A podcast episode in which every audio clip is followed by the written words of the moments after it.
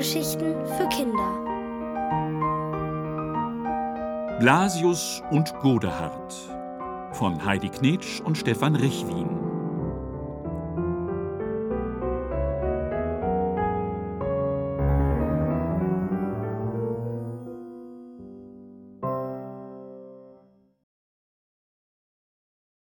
Der Faulpelz In einer kleinen Stadt lebte ein junger Mann, der nichts anderes gelernt hatte, als Flöte zu spielen. So schlug er sich als Straßenmusikant durchs Leben. Wenn die Leute gute Laune hatten, blieben sie stehen, erfreuten sich an seinem Spiel und schenkten ihm ein paar Münzen. Aber meistens hatten sie schlechte Laune, und da konnte der junge Mann noch so schön blasen, er bekam nichts.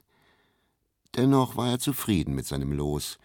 Lieber arm und lang schlafen, als reich und früh aufstehen müssen, sagte er sich jeden Morgen bevor er sich noch einmal auf die andere Seite umdrehte.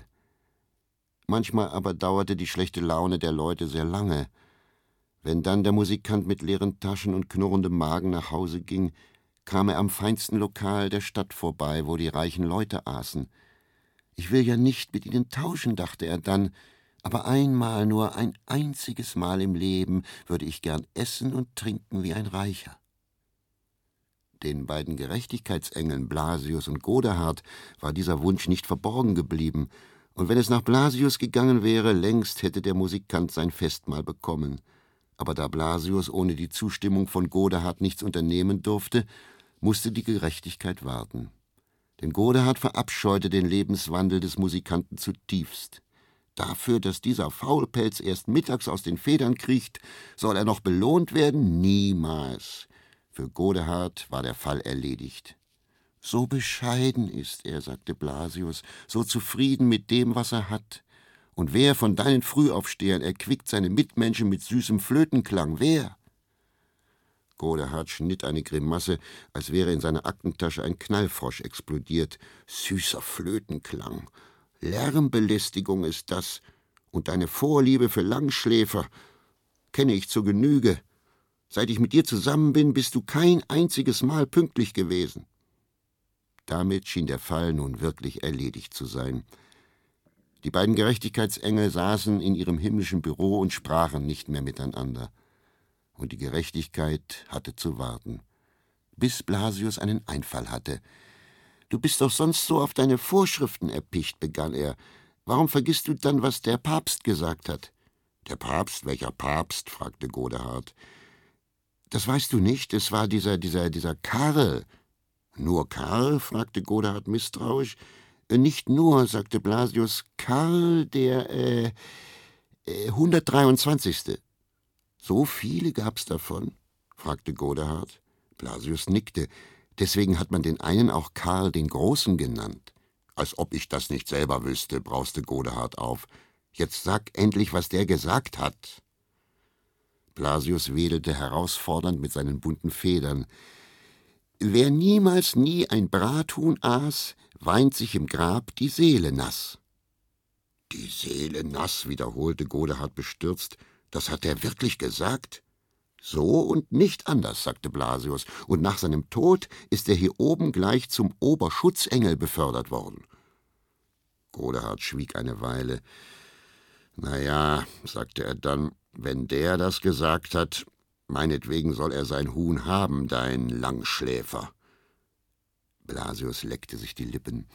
Gebraten in feinstem Olivenöl, gefüllt mit Salbeiblättern und Rosmarin, dazu eine Flasche Wein und nur das Huhn, donnerte Godehard. Aber im Wein liegt Wahrheit, so steht es geschrieben, und Wahrheit und Gerechtigkeit sind doch Geschwister, gab Blasius zu bedenken. Hat das auch dieser Karl gesagt? wollte Godehard wissen. Nein, sagte Blasius, das war ein berühmter Grieche, Alexander der Große. Und was ist der bei uns geworden? fragte Godehard. Botenengel, antwortete Blasius. Na bitte, verächtlich zog Godehard die Nase hoch. Huhn oder Wein? Entweder oder. Dann der Wein, sagte Blasius. Und so geschah es, dass der Straßenmusikant auf eine merkwürdige Weise zu einer Flasche Wein kam. Nachdem er auf dem Marktplatz die Leute mit seinem Flötenspiel erfreut hatte, bückte er sich zu seinem Hut, um die Geldstücke einzusammeln. Da stand direkt neben dem Hut eine Weinflasche. Jemand musste sie unbemerkt dorthin gestellt haben. Auch gut, dachte der junge Mann, klemmte die Flasche unter den Arm und ging nach Hause.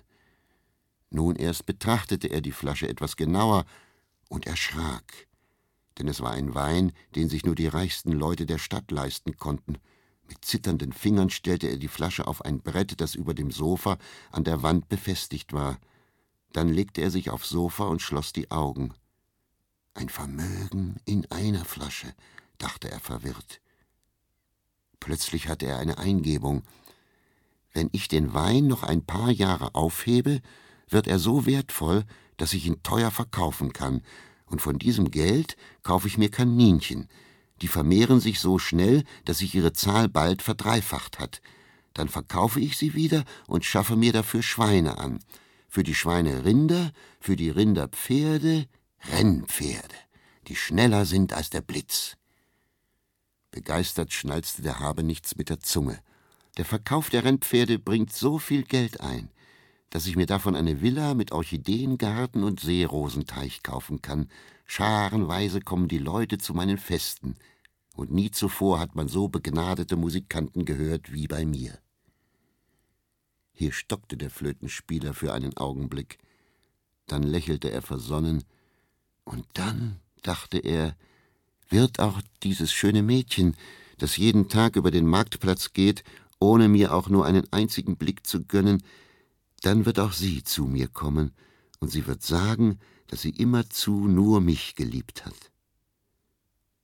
Aber während der Habenichts mit seligem Lächeln auf die Weinflasche über sich blickte, schoss ihm plötzlich ein düsterer Gedanke durch den Kopf.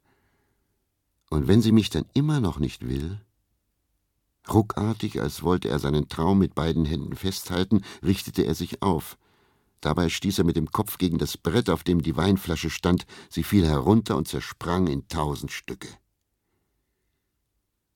Da geschah im Himmel droben etwas ganz und gar Neues. Godehard lachte. Sein grauer Anzug hüpfte vor Schadenfreude. Im Wein liegt Wahrheit, prustete er, Größenwahn. Gib ihnen einen Schluck zu trinken und sie wollen gleich alles. Findest du immer noch, dass dieser Langschläfer bescheiden ist? Oh doch, sagte Blasius und zeigte mit seinem Zeigefinger nach unten. Dort war der Musikant gerade damit beschäftigt, fröhlich pfeifend die Scherben aufzulesen. Eine halbe Stunde lang, dachte er, war ich reich und es war großartig. Aber dann? Ab morgen hätte ich dann früh aufstehen müssen. Blasius Mundwinkel zog sich von einem Ohrläppchen zum anderen. Solange diesem Musikus der Schlaf heilig ist, braucht er uns nicht, sagte er. Seine Gerechtigkeit liegt wohlig warm im Bett.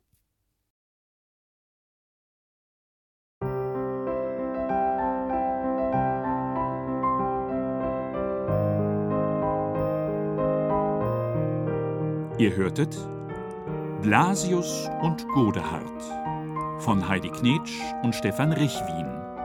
Gelesen von Otto Sander. Ohrenbär. Hörgeschichten für Kinder. In Radio und Podcast.